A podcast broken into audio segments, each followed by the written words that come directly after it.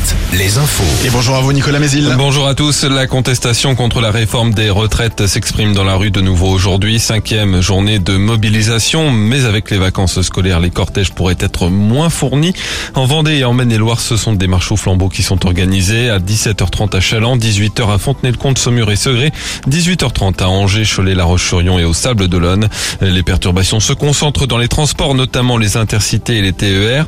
Dans les airs, 20% des vols annulés à l'aéroport de Nantes, dont les accès sont perturbés ce matin par des barrages filtrants. Et puis le blocus entamé hier sur le campus du Tertre de l'Université de Nantes se poursuit ce jeudi. La gauche retire de nouveau plus d'un millier d'amendements en vue d'accélérer les débats à l'Assemblée sur la réforme, débats qui prennent fin demain soir.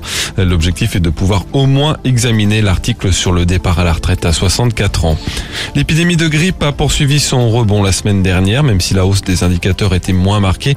La gastro est elle toujours active. Les pays de la Loire sont la troisième région la plus touchée en France.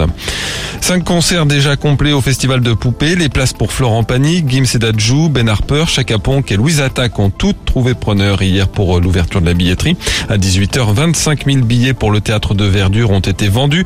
Les organisateurs tablent sur la présence de 100 000 festivaliers entre le 30 juin et le 21 juillet prochain. L'actu sportive avec du foot. Et les 16e de finale aller de la Ligue Europa ce soir du lourd pour le FC Nantes qui se déplace en Italie sur la pelouse de la Juventus Turin. C'est à 21h à suivre sur W9. Toujours en foot, une victoire pour l'équipe de France féminine en ouverture du tournoi de France à Laval hier soir.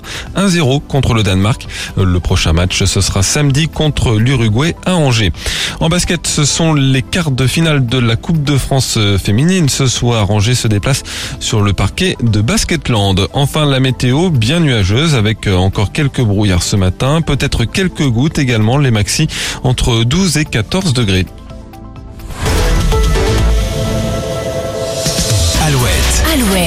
6-10, le 6-10 de Nico et Julie. Petit séjour en bord de mer à la découverte